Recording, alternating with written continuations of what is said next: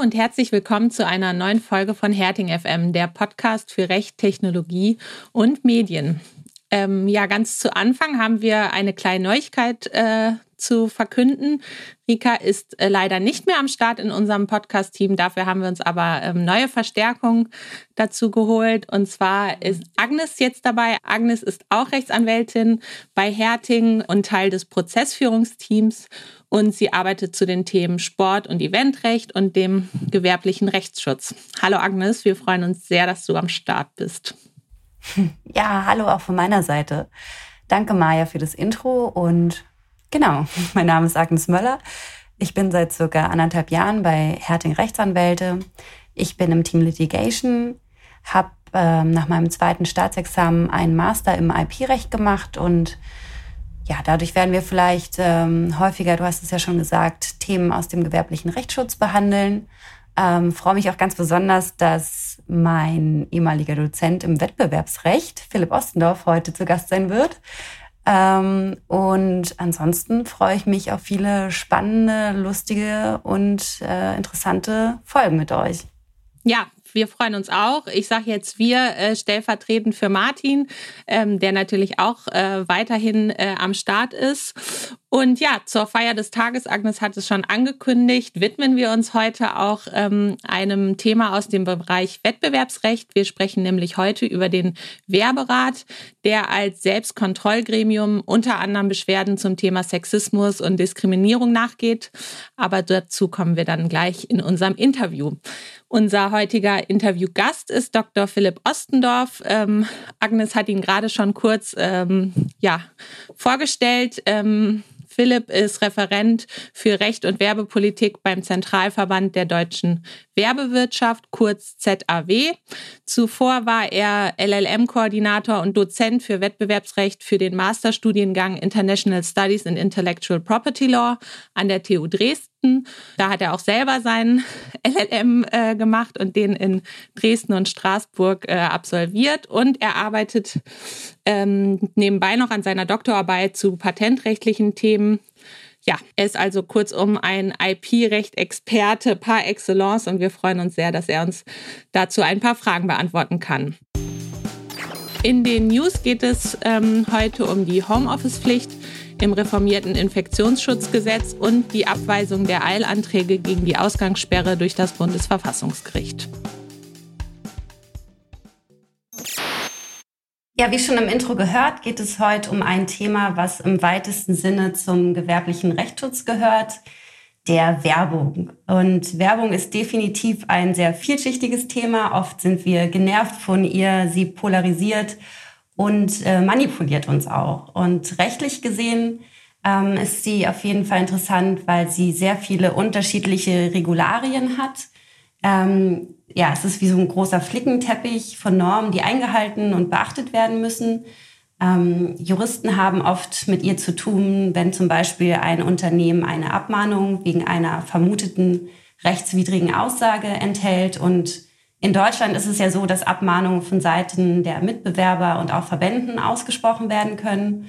Es gibt aber auch, wie wir heute lernen werden, auch noch andere Gatekeeper, wie zum Beispiel den Werberat, ähm, genau. Und Werbung ist zum anderen aber auch Ausdruck einer sich ständig wandelnden Gesellschaft, ähm, sei es soziokulturell, religiös oder auch politisch.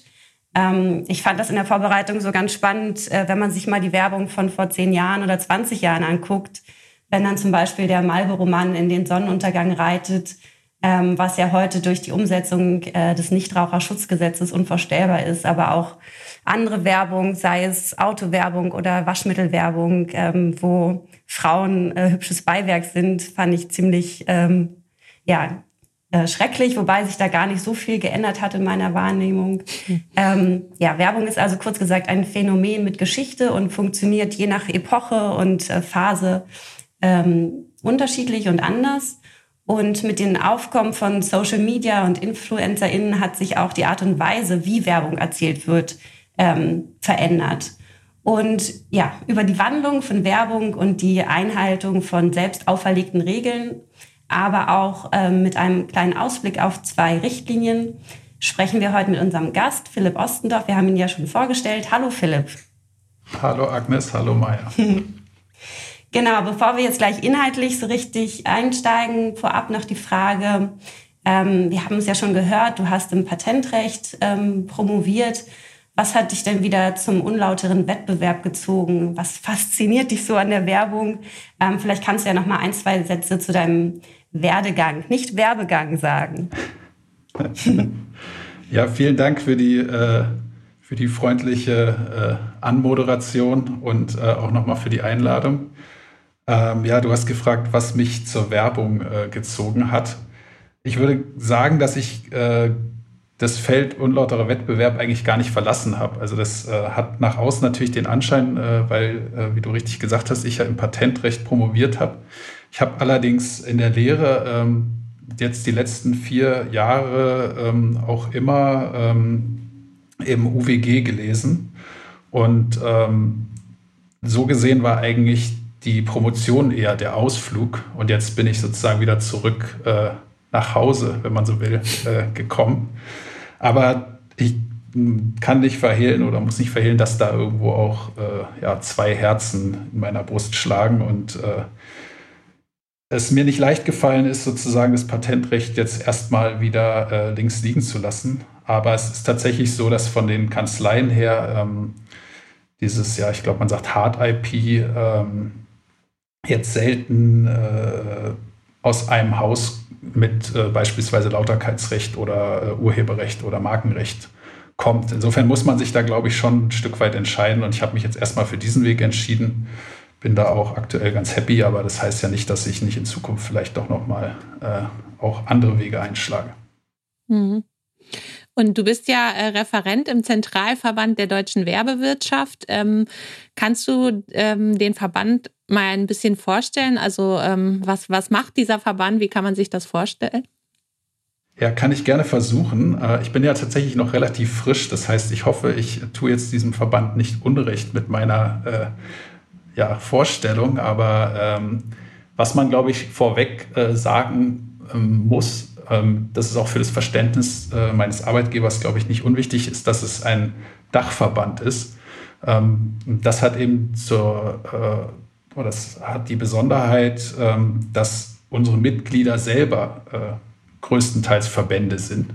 Es gibt auch äh, sogenannte assoziierte Mitglieder, das sind auch äh, oder können auch Unternehmen sein. Aber in der täglichen Arbeit äh, arbeiten wir eben mit anderen Verbänden zusammen, die teilweise ähm, auch aus der Werbebranche kommen, die aber auch aus ganz anderen Bereichen kommen können. Also beispielsweise ähm, die Brauer oder der äh, Sparkassen- und Giroverband. Äh, also es ist wirklich breit gefächert. Und für die ist natürlich Werbung immer nur ein Teilaspekt ihrer täglichen Arbeit und für uns ist es sozusagen Hauptaufgabe. Äh, und deswegen ist das äh, ganz spannend, weil man darüber auch ähm, in viele verschiedene Themenbereiche irgendwie mal reinschnuppern kann und es nicht so, ich sag mal, monothematisch ist. Und deswegen finde ich, ist die Aufgabe in einem Dachverband äh, tatsächlich ganz spannend.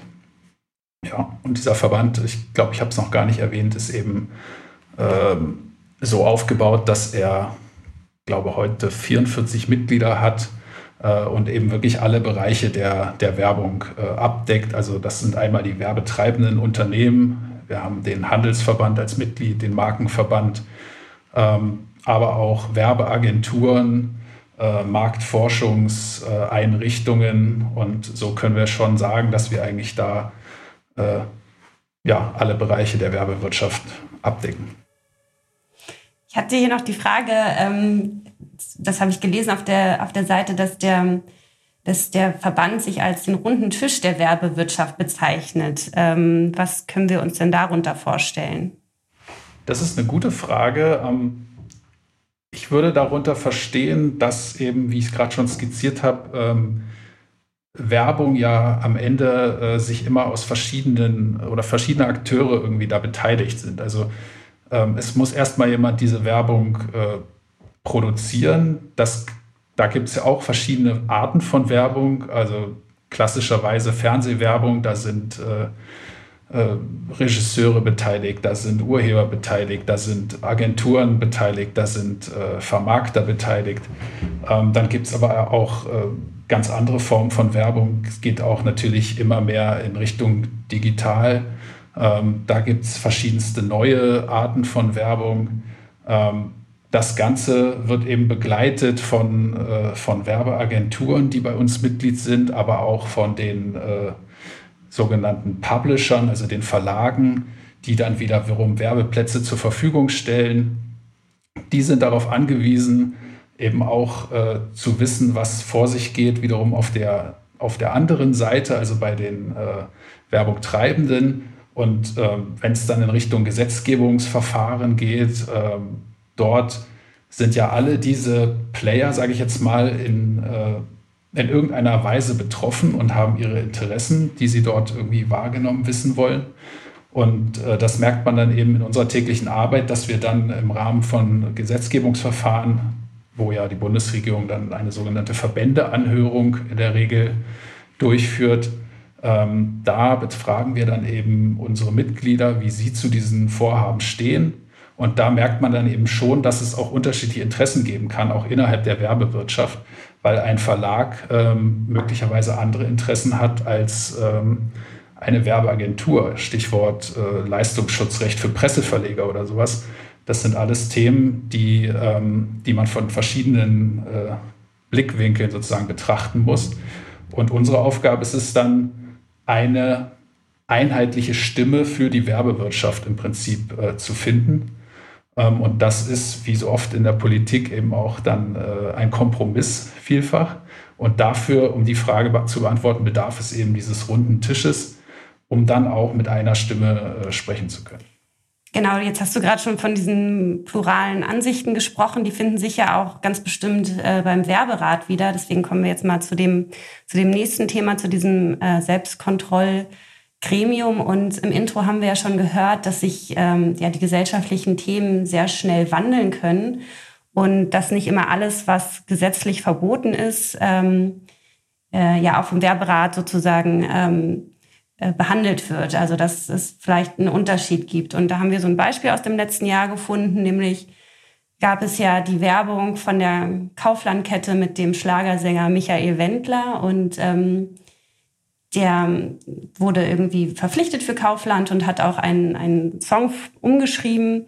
Das Ganze hat auch zuerst ganz gut geklappt. Ähm, es wurde verbreitet auf den sozialen Netzwerken. Doverweise hat sich dann äh, der Wendler irgendwie ein paar Stunden später auf seinem Instagram-Kanal auch äh, kruden Verschwörungsmythen ähm, beigepflichtet. Und äh, Kaufland hat da relativ schnell reagiert und hat ähm, sich von dem, von dem Sänger getrennt. Ähm, Wäre das so ein Fall, wo der Werberat ähm, tätig werden würde, könnte man dagegen jetzt als Bürger Beschwerde einreichen und vielleicht vorab erstmal die Frage, ähm, was ist der Werberat und dann vielleicht auflösend ähm, zu dem Beispiel kommt.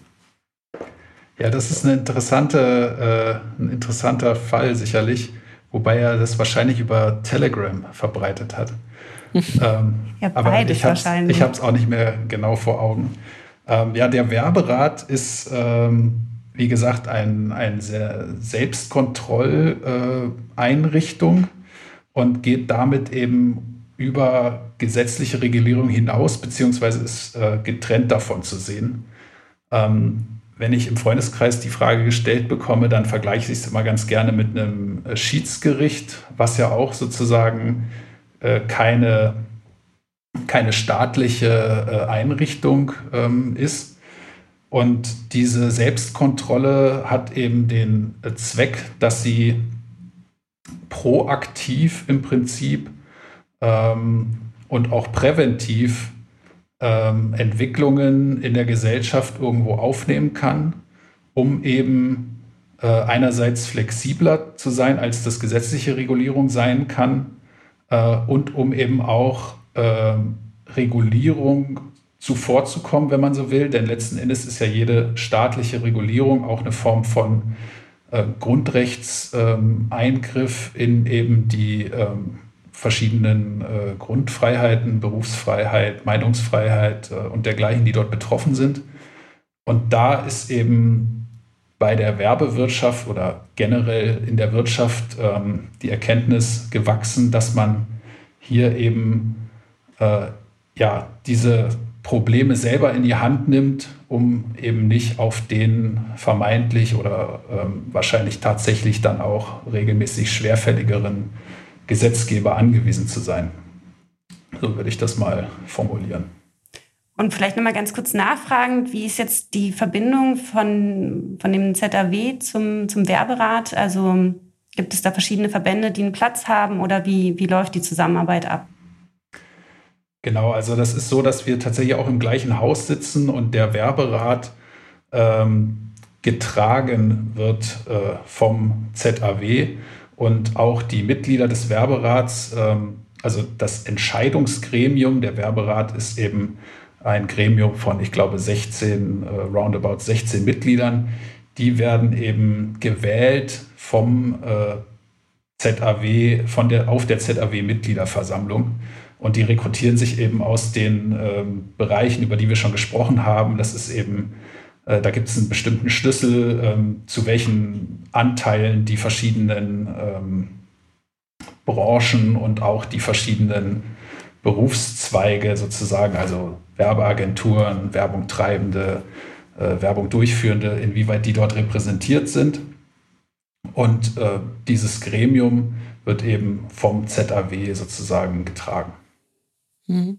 Und wenn wir jetzt nochmal zu dem äh, Wendler-Fall kämen, ähm, wenn ich das jetzt quasi als Adressatin von Werbung sehen würde und ähm, mich das ja stört, ich äh, nicht möchte, dass jemand äh, wie der Wendler zum Beispiel diese Plattform bekäme, äh, könnte ich da jetzt einfach ein Beschwerdeverfahren ähm, einlegen? Und wie würdest du das bei so einem Fall, äh, wie wir den mit dem Wendler geschildert haben, einschätzen? Also hätte sowas Erfolg?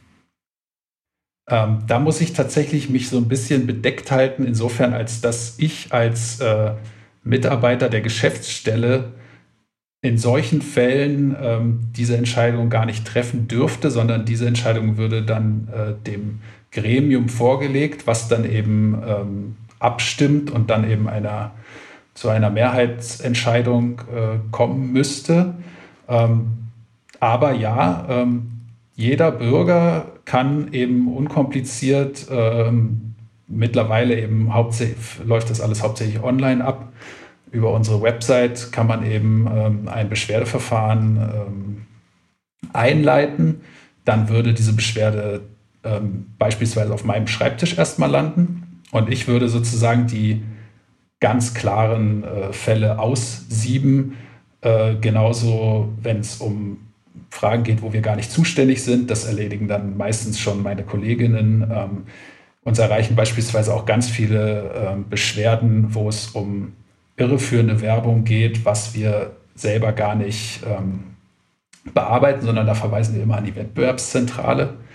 Und wir kriegen auch tatsächlich ähm, auch jetzt in der Corona-Zeit äh, Beschwerden, äh, die wir lieber nicht beantworten wollen, um es mal so zu formulieren, also auch von äh, Verschwörungsgläubigen und dergleichen oder Menschen, die sich äh, darüber beschweren, dass äh, so viele farbige in der Werbung äh, eingesetzt würden oder die eben die äh, Regierung äh, kritisieren, um es mal so zu formulieren. Und das würden wir eben gar nicht beantworten. Aber so einem, in so einem Fall, wie ihr den geschildert habt, ähm, da ließe sich schon ähm, ein Ansatzpunkt finden. Und zwar gibt es die sogenannten Grundregeln. Also es gibt noch spezielle Verhaltensregeln, die auf verschiedene äh, ja, Spezialgebiete ähm, zugeschnitten sind, beispielsweise auf Werbung gegenüber oder mit Kindern. Da gibt es spezielle Verhaltensregeln und ähm, dem Ganzen übergeordnet sind die Grundregeln und die sagen eben auch, dass äh, Werbung den gesellschaftlichen Grundüberzeugungen und den Vorstellungen von Anstand und Moral Rechnung tragen muss. Und wenn man jetzt einen Menschen wie den äh, Herrn Wendler ähm, hat, der eben offen die Verfassung in Frage stellt, ähm, der offen, ähm, ich weiß gar nicht genau, was er da jetzt alles äh, vom Stapel gelassen hat, aber der eben dort sich ins Abseits befördert hat, dann ähm, wäre das denkbar, dass durch sein Mitwirken an so einer Werbung eben ähm, das nicht mehr der gesellschaftlichen Grundüberzeugung entspricht und man dann auf so einer Grundlage auch zu einem Verstoß käme. Ähm, aber wie gesagt, das ähm, müsste dann in dem Fall tatsächlich das Gremium entscheiden. Mhm. Ähm, Im letzten Jahr wurden knapp 500 Fälle geprüft, haben wir gesehen. Ähm, davon wurden doch 372 von der Kritik freigesprochen. Ähm, und in 126 Fällen hat der Werberat die Kritik der Beschwerdeführer geteilt. Ähm, vielleicht könntest du so ganz grob was zu den Themen der Werbeverstöße sagen. Also worum ging es am meisten und ähm, gibt es da besondere Häufungen vielleicht?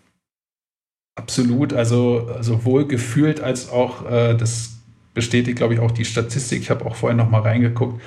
Ähm, also Geschlechterdiskriminierung, Sexismus äh, ist ganz klar äh, Nummer eins, wenn man so will, äh, der Beschwerden. Ähm, ich würde, würde sagen, deutlich über 50 Prozent ähm, der Beschwerden gehen äh, in diese Richtung. Ähm, dann gibt es auch äh, immer mal wieder eben Beschwerden, die in Richtung rassistischer Diskriminierung ähm, gehen.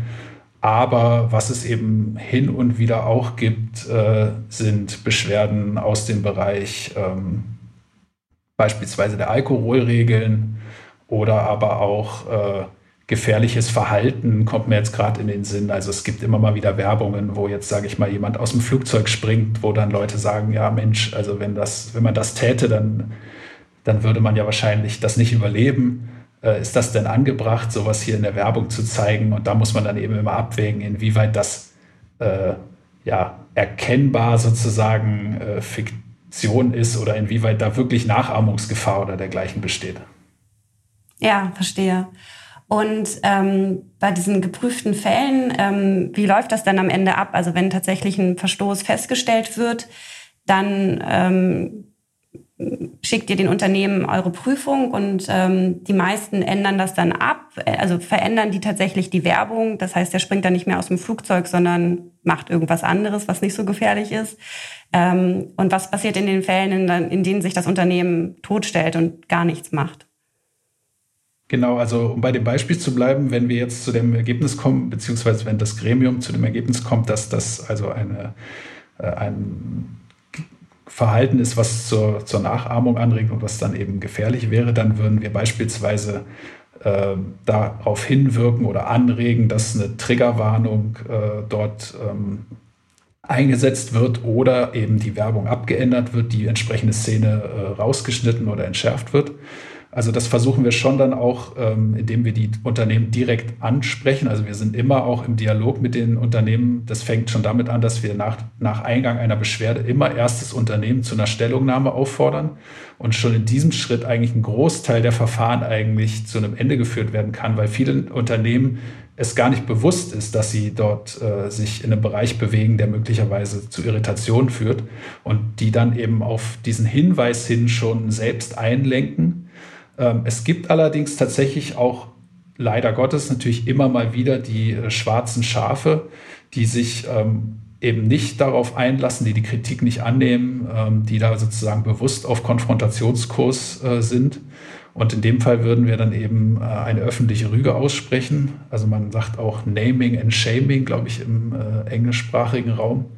Und darüber versuchen dann eben Öffentlichkeit herzustellen ähm, und dann, ähm, und das ist tatsächlich auch nicht selten, auch äh, mittlerweile im Zuge der äh, sozialen Netzwerke und so, kann das ein oder andere Unternehmen dann auch einen ja, Shitstorm oder so erwarten. Und das führt dann doch häufig dazu, äh, dass dann die Erkenntnis irgendwann einsetzt bei den Unternehmen. Mhm. Ist aber nicht häufig vielleicht sogar der Shitstorm oder mittlerweile, so stelle ich mir das vor, ähm, die, die sozialen Medien sind so schnelllebig, ist der Shitstorm nicht meistens schon viel früher? Also werden vielleicht nicht auch die meisten Unternehmen schon durch den Shitstorm ähm, äh, dazu bewegt, ihre Werbung zurückzuziehen oder zu ändern, bevor ähm, der Werberat überhaupt tätig werden kann? Absolut. Also mir fällt ein, der Fall äh, VW, das war, glaube ich, relativ groß in der Presse im letzten Jahr. Die hatten eine Werbung, wo eben, äh, ich glaube, was war für den Golf, wo eine äh, dunkelhäutige Person eben von einer äh, weißen Hand irgendwie durch die Gegend äh, geschubst wurde und dann kam noch irgendwie das N-Wort, was da irgendwie ins Bild, ins Bild gerückt wurde. Ähm, da so schnell kann ein Verfahren beim Werberat gar nicht durchgeführt werden, wie dieser Shitstorm dann entbrannt ist.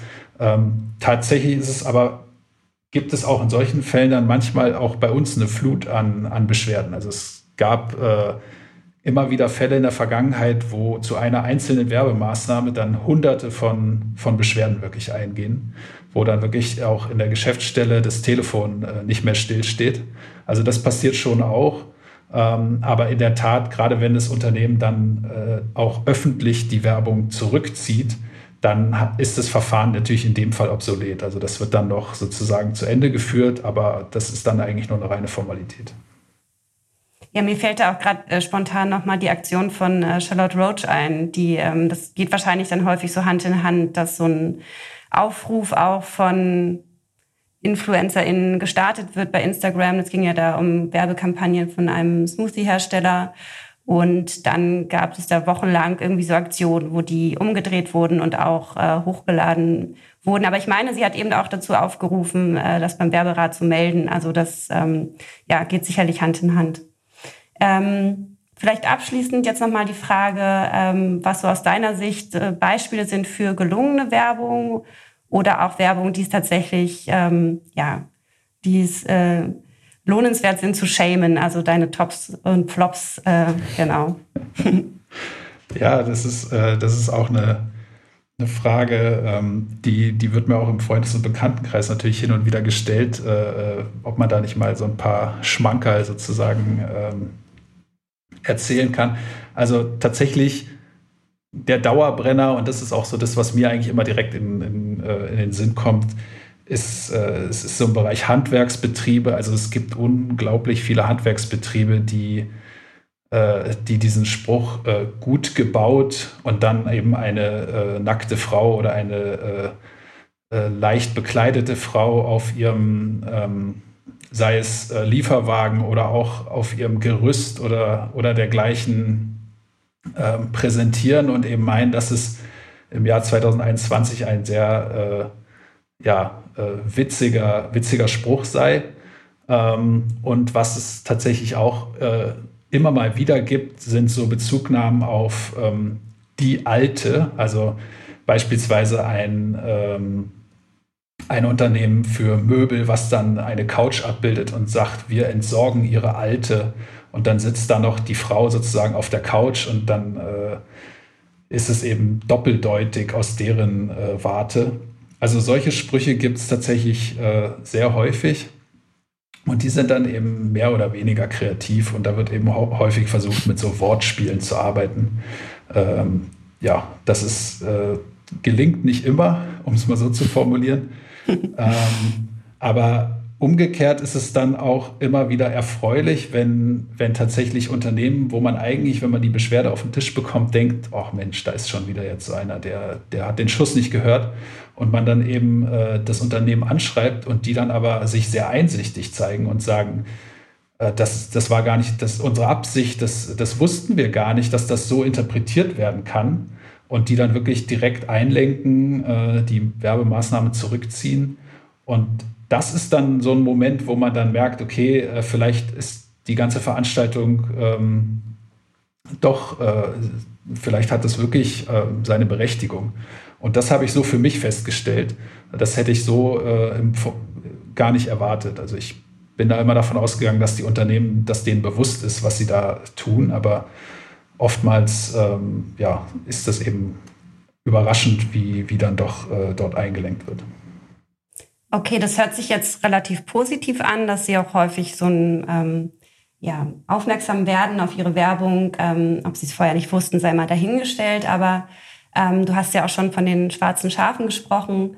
Vielleicht da nochmal die, die Frage oder die These, warum sollte sich ein Unternehmen eigentlich darum scheren, was jetzt der Werberat sagt oder was hat das eigentlich für Auswirkungen, wenn es öffentlich gerügt wird. Ähm, ja. Genau, also es, es gibt sicherlich äh, den einen oder anderen Fall, in dem, in dem äh, sich äh, Unternehmen, äh, das sind dann wirklich in aller Regel kleinere Unternehmen, Handwerksbetriebe oder dergleichen. Ein, ein großes Unternehmen, was äh, national äh, Werb Werbung schaltet, kann sich, glaube ich, im Jahr 2021 den Shitstorm nicht mehr leisten. Das ähm, ist zumindest jetzt auch in meiner Zeit auch noch nicht äh, vorgekommen. Ähm, es ist aber so, dass wir auch dann in solchen Fällen versuchen, über beispielsweise die Handwerkskammern ähm, ins Gespräch zu kommen mit den betreffenden Unternehmen und dort eben Druck aufzubauen. Und ähm, das zeigt schon, schon Wirkung. Also auch äh, in so einem späteren Stadium von einem Verfahren gibt es dann äh, doch immer noch ähm, Unternehmen, die dann eben wirklich, wenn sie erkennen, dass sie allein auf weiter Flur sind, äh, sozusagen einlenken. Und die wenigen, die wir sozusagen nicht äh, überzeugen können, die sind dann eben die Ausnahme, die die Regel bestätigen. Und da äh, sind wir dann einfach der Meinung, dass dazu leben wir in einer Demokratie, dass es auch jedem sozusagen unbenommen sein muss, der Depp zu sein. Ähm, und das, äh, das ist dann auch wieder äh, deren gutes Recht. Da äh, sollen sie es schon irgendwann selber merken, äh, dass sie da alleine auf weiter Flur mhm. sind. Und findest du, die Werbung hat sich jetzt im Zuge der Corona-Pandemie verändert, thematisch? Also, du hast ja vorhin schon gesagt, ihr habt viele neue AnruferInnen oder Kontaktpersonen, aber jetzt inhaltlich hat sich das irgendwie auf die Werbung ausgewirkt? Ja, also einerseits hat es sich natürlich auf die Medien ausgewirkt. Also die Budgets gehen noch stärker als, nicht, als schon zuvor ins Digitale. Ähm, also Außenwerbung oder Out of Home, wie ich gelernt habe, äh, geht eben zurück. Ähm, weil klar, wenn die Leute äh, in Zeiten von Ausgangssperre oder eben geschlossenen Geschäften nicht mehr durch die Fußgängerzone laufen, dann brauche ich als Unternehmen auch nicht unbedingt da ähm, ein Plakat aufzuhängen. Das ist so die Beobachtung. Ähm, und was so die Gestaltung von Werbung angeht, da haben uns tatsächlich auch immer wieder Beschwerden erreicht und es ist auch noch nicht ausdiskutiert, inwieweit eben man auf diese Situation auch Rücksicht nehmen muss. Also wenn man mal darauf achtet, es gibt mittlerweile auch Werbungen, in denen Menschen beispielsweise Masken tragen, aber es ist immer noch die Ausnahme.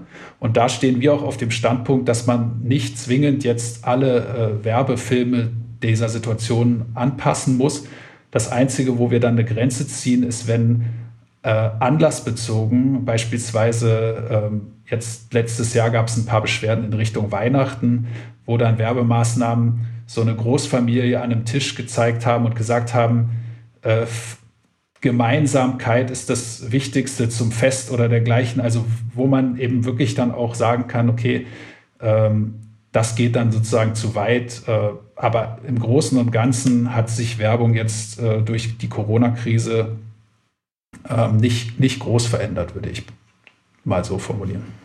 Mhm. Gibt es mehr Werbung ähm, für alkoholische Getränke? Oder irgendwie, also gibt es da so gibt's in dem Bezug noch mehr Neuerungen, die auch dann wiederum angegriffen werden?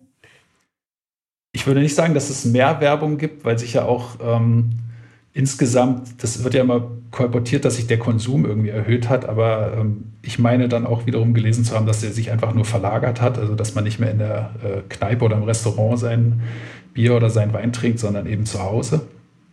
Ähm, es gab aber tatsächlich auch ähm, Beschwerden, äh, weil einzelne, äh, einzelne Hersteller oder, oder äh, Anbieter eben auch ja, mit, mit mit den Sorgen oder mit dem sogenannten Corona-Blues, der Begriff ist, glaube ich, auch ein, zwei Mal gefallen, äh, das eben aufgegriffen haben und im Prinzip ähm, suggeriert haben, dass man sich durch Alkohol die Zeit im Lockdown und äh, in der Pandemie irgendwie erträglich äh, saufen, sage ich jetzt mal, kann. Und äh, das ist eben auch ein Verstoß gegen die Verhaltensregeln, weil eben ähm, Alkoholwerbung nicht den Eindruck vermitteln soll, dass, äh, dass Alkohol eben Probleme löst. Und äh, insofern achten wir da sehr genau drauf, weil gerade im Bereich Alkohol eben äh, ja dieses Damoklesschwert der äh, gesetzgeberischen Regulierung ähm, immer über über uns, immer über der Werbewirtschaft schwebt und wir da eben sehr genau darauf achten müssen, dass hier die äh, Verhaltensregeln eingehalten werden. Ja, vielleicht abschließend nochmal zu deiner Tätigkeit ähm, beim ZAW. Da gibt es äh, zwei Verbraucherrechtsrichtlinien, die zum Teil, glaube ich, bis zum Herbst umgesetzt werden müssen. Vielleicht könntest du da noch mal kurz und knapp sagen, welche Neuerungen äh, da bestehen könnten und ähm, ja, was, äh, was Unternehmen beachten müssen und was der Unterschied ist zum jetzigen Rahmen. Ja, das, das äh, ist tatsächlich ein weites Feld. Da könnten wir sicherlich noch mal äh, mindestens eine Folge zu zu aufnehmen, aber ich, äh, ich will es trotzdem versuchen. Also es gibt äh, zum einen eine, äh, ein Gesetzesvorhaben, das nennt sich äh, faire Verbraucherverträge und dann gibt es noch ein zweites Vorhaben, das nennt sich Gesetz zur Stärkung des Verbraucherschutzes im Wettbewerbs- und Gewerberecht. Die Titel wurden auch vereinzelt schon als irreführend bezeichnet, weil ähm, gerade das Gesetz faire Verbraucherverträge eigentlich nur am Rande äh, Verbraucherschutz, äh, den Verbraucherschutz betrifft. Ähm, das sind so die beiden äh, Vorhaben, mit denen ich mich auch gerade befasse oder mit denen ich mich befasst habe. Zusätzlich gibt es noch ähm, dann in der Zukunft eine Verbrauchersammelklagerichtlinie, die umzusetzen ist. Das heißt, auch in, in Deutschland wird es dann die sogenannte Class Action geben. Und ähm, diese Vorhaben zusammengenommen haben eben aus Sicht der, der Wirtschaft und aus Sicht der Werbewirtschaft ja ein gewisses äh, Bedrohungspotenzial, weil einfach die ähm, Zahl der Verfahren mutmaßlich zunehmen wird. Unter anderem, weil eben auch in diesem Gesetz zur Stärkung des Verbraucherschutzes im Wettbewerbs- und Gewerberecht ähm, jetzt neu geregelt ist, dass auch Verbraucher einen Anspruch auf Schadensersatz ähm, wegen eines Verstoßes gegen das UWG geltend machen können. Und das ist wirklich ein Paradigmenwechsel, weil bislang ja das UWG reiner Mitbewerberschutz war und hier im Prinzip das System äh, auf den Kopf gestellt wird. Und wenn man das jetzt in der Kombination mit einer Sammelklage sieht, dann ähm, befürchten eben einige, und das mit Sicherheit auch nicht zu Unrecht, dass eben Verbraucherschutzverbände wegen Verstößen gegen das UWG Sammelklagen anregen. Und das hat natürlich ein erhebliches äh, wirtschaftliches Drohpotenzial. Und was wir eben wirklich verhindern müssen und wollen, sind äh, sogenannte amerikanische Verhältnisse im, im Bereich äh, Verbraucherschutzrecht. Hm. Es wird also nicht einfacher, Werbung zu machen. Das äh, höre ich da so ein bisschen raus. Ähm, ja, vielen Dank, Philipp. Äh, das war total spannend. Ähm, auch äh, ja zu sehen, dass es doch ähm, also auch Werbung ein ganz äh, äh, spannendes äh, und gesellschaftlich relevantes Thema ist und wahrscheinlich äh, der Graubereich äh, da sehr groß ist. Also ähm, zwischen ja offensichtlich unzulässiger Werbung und dem, was dann doch auch alles äh, seinen Platz in einer demokratischen Gesellschaft hat. Ähm, ja, und äh, du hast ja schon gesagt, dann mit dem äh, mit der letzten Frage könnte man eine ganze Podcast-Folge äh, füllen. Vielleicht ähm, laden wir dich dann dazu demnächst nochmal ein und setzen da unser unser Gespräch fort. Ja, sehr gerne. Also vielen Dank fürs Gespräch, hat mir auch großen Spaß gemacht und äh, ihr habt jetzt einen Hörer auf jeden Fall gewonnen für Fertig FM. Yes!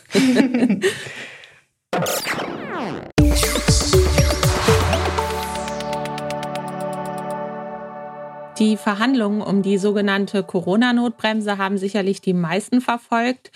Neben Regelungen zur Ausgangsbeschränkung, Ladenöffnungen, Inzidenzwerten hat der Bundestag mit der Reform des Infektionsschutzgesetzes erstmals auch verbindliche und konkrete Regelungen für die Arbeit von zu Hause getroffen. Beschäftigte müssen jetzt im Homeoffice arbeiten, wenn ihnen das möglich ist. Ähm, die Regeln zum Homeoffice waren ja bisher in der SARS-CoV-2-Arbeitsschutzverordnung enthalten. Die regelte, dass ArbeitgeberInnen das Arbeiten im Homeoffice anbieten sollen, wo das möglich ist. Was hat sich denn nun eigentlich geändert? Ja, die Regelungen sind verbindlicher geworden. Ähm, bislang stand es ja den Beschäftigten frei, ob sie dieses Angebot äh, zum Homeoffice ihrer ArbeitgeberInnen akzeptieren oder ob sie nicht vielleicht doch lieber ins ähm, Büro gehen wollten. Und äh, jetzt müssen Beschäftigte dieses Angebot annehmen, solange kein gravierender Grund dagegen spricht. Ähm, wir haben also jetzt quasi eine doppelte Pflicht. Einmal müssen ArbeitgeberInnen ähm, Homeoffice anbieten und auf der anderen Seite müssen die Beschäftigten das Angebot annehmen. Äh, in beiden Fällen gelten aber Ausnahmen, und zwar dann, wenn auf Arbeitgeberinnenseite betriebliche, zwingende betriebliche Gründe dagegen sprechen und auf Beschäftigtenseite gravierende Gründe. Ähm, bei den Beschäftigten sind das beispielsweise Gründe wie räumliche Enge, Störungen durch Dritte, unzureichende technische Ausstattung etc. Ähm, und es ist auch unklar, wie das dann tatsächlich kontrolliert werden soll. Und was müssen ArbeitgeberInnen und ArbeitnehmerInnen noch beachten? Ja, ähm, die SARS-CoV-2-Arbeitsschutzverordnung, die du ja gerade angesprochen hattest, ähm, die wurde auch noch zusätzlich ergänzt. Und zwar sind ArbeitgeberInnen ab jetzt verpflichtet, in ihren Betrieben allen Beschäftigten, die eben nicht ausschließlich im Homeoffice arbeiten, regelmäßige Selbst- oder Schnelltests anzubieten. Und das ähm, grundsätzlich zweimal in der Woche. Mit Beschluss vom 5.5.2021 hat das Bundesverfassungsgericht Eilanträge zur Ausgangssperre abgelehnt. Die Ausgangssperre ist ja bekanntlich Teil der Bundesnotbremse, die vor knapp zwei Wochen in Kraft getreten ist. Und nochmal zur Erinnerung, die Bundesnotbremse greift für Gebiete, in denen die 7-Tage-Inzidenz die Grenze von 100 Neuinfektionen pro 100.000 Einwohnern übersteigt. Und besteht diese Zahl an drei aufeinanderfolgenden Tagen, dann treten am übernächsten Tag die Maßnahmen in Kraft, zu denen etwa die Kontaktbeschränkung ähm, zählt, aber auch die Ausgangssperre zwischen 22 und 5 Uhr. Das Bundesverfassungsgericht hat nun entschieden, dass die in Paragraph 28b Absatz 1 Satz 1 Nummer 2 Infektionsschutzgesetz geregelte Ausgangssperre nicht, wie von den Beschwerdeführern gewollt, ähm, vorläufig außer Vollzug gesetzt wird. Okay, also heißt das jetzt, ähm, die Ausgangssperre ist verfassungsgemäß? Ähm, nein, das kann man so nicht sagen. Das hat auch ausdrücklich das Bundesverfassungsgericht ähm, hervorgehoben und nochmal gesagt, dass ähm, die Entscheidung über die Vereinbarkeit einer Maßnahme oder eines Gesetzes mit dem Grundgesetz ähm, der Prüfung im Hauptsacheverfahren vorbehalten ist. Im Eilverfahren gilt generell ein anderer Prüfungsmaßstab. Und hier wird vor dem Bundesverfassungsgericht eben nicht auf die Erfolgsaussichten in der Hauptsache geschaut, ähm, sondern das Gericht trifft eigentlich nur eine Folgenabwägung. Ähm, und bevor es diese Folgenabwägung trifft, gilt dann nochmal so eine kleine Ausnahme. Und zwar schaut das Bundesverfassungsgericht in einem ersten Schritt, um sich ähm, auch vielleicht Arbeit zu ersparen oder um offensichtlich unzulässige und offensichtlich unbegründete Sachen auszusortieren, schaut es eben danach. Es schaut aber auch, ob, die, ob der Antrag offensichtlich begründet wäre. Und hier hat das Bundesverfassungsgericht eben in dieser Offensichtlichkeitsprüfung ähm, gesagt, es liegt jetzt keine ähm, offensichtliche Verfassungswidrigkeit vor. Ähm, das Gericht, und das ist vielleicht auch noch mal ganz gut zu erwähnen, hat aber auch gesagt, dass ähm, die Geeignetheit der nächtlichen Ausgangssperre ähm, Beschränkung jedenfalls fachwissenschaftlich umstritten ist. Ähm, diese fehlende Eignung, über die man ja diskutieren kann, ist jedenfalls ähm, aber nicht äh, evident und weshalb es jetzt auch nicht dazu geführt hat, dass, der, dass die Anträge Erfolg gehabt hätten. Genau, und im zweiten Schritt nach dieser Offensichtlichkeitsprüfung wird dann eine Folgenabwägung vorgenommen. Ähm, das Gericht schaut einmal die Folgen, ähm, unterstellt, der Antrag wird abgewiesen, hätte aber in der Hauptsache Erfolg und dann vergleicht es diese Folgen ähm, gegenüber den Nachteilen, die entstünden, wenn die einstweilige Anordnung erlassen würde, die Hauptsache aber keinen Erfolg hätte. Klingt kompliziert, ist es aber eigentlich gar nicht so sehr. Ähm, ja, was sind denn dann äh, diese Folgen, die das äh, Gericht sich angeschaut und jeweils hervorgehoben hat? Ähm, also in dem Folgenszenario 1 hat das Gericht geschaut, äh, welche Folgen entstehen, wenn der Antrag abgelehnt wird und hat dabei nochmal betont, ähm, dass wirklich ähm, hier einige Grundrechte betroffen sind und ähm, hat betont, dass die Ausgangsbeschränkung tief in die Lebensverhältnisse eingreift ähm, und dass sich die Folgen der Ausgangsbeschränkung eben auf nahezu sämtliche Bereiche privater, familiärer und sozialer Kontakte sowie die zeitliche Gestaltung der Arbeitszeiten auswirkt. Ähm, hat also gesehen, dass es äh, relativ umgreifend und ähm, tiefgehend ist. Ähm, das Gericht hat auch gesagt, dass ähm, eine verfassungsrechtliche Herausforderung äh, darin besteht, dass die Ausgangsbeschränkung auch für ähm, von einer Immunisierung gegen den Coronavirus betroffene Personen sich auswirken kann. Äh, zwar gibt es da jetzt mittlerweile Ausnahmen von, aber ich glaube, in dem Zeitpunkt war das noch nicht so eindeutig geregelt, äh, wie das mit den Ausnahmen für Geimpfte ähm, ja, vorgesehen ist. Und bei dem folgenden Szenario 2 wird geschaut, okay, ähm, der Antrag hat Erfolg oder hätte Erfolg.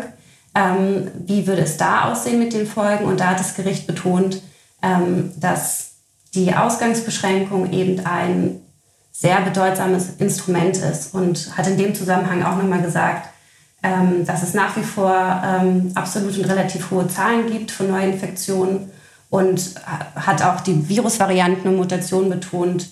Ähm, also all das, ähm, was wir schon aus anderen Entscheidungen kennen und hat eben bei, dieser, bei diesen beiden Folgen, die sich aus den Szenario 1 und Szenario 2 ergeben, gesagt, okay, noch äh, sprechen, spricht es bei der Folgenabwägung dafür, dass man dem Antrag nicht stattgibt. Mhm. Okay, aber das heißt, in der Hauptsache ist ja noch alles offen. Und ähm, kann man denn jetzt schon mal sagen, wie es weitergeht? Also eine Prognose wagen? Genau, also das, ähm, das stimmt, was du sagst. Es ist noch alles offen. Das hat das Bundesverfassungsgericht ja auch so betont. Deswegen kann man da keine so richtige Prognose sagen, außer dass es auf jeden Fall weitergehen wird. Ähm, das Gericht hat erst über einen Teil der mehr als 300 Verfassungsbeschwerden entschieden, die ja zum Teil dann mit diesen Eilanträgen verbunden waren und sind. Ähm, und es gibt auf jeden Fall, es werden noch weitere Entscheidungen zur Bundesnotbremse äh, zu erwarten sein. Ähm, unter den weiteren Klägern sind auch 80 Abgeordnete aus den Reihen der FDP und wie gesagt, schon jetzt haben wir auch noch andere Politiker und PolitikerInnen äh, Bundesverfassungsbeschwerde und Anträge eingereicht und ein, erst ein erster Teil ist entschieden worden, sodass das auf jeden Fall noch nicht das letzte, ähm, ja, das, das letzte aus Karlsruhe ist, was wir davon gehört haben werden.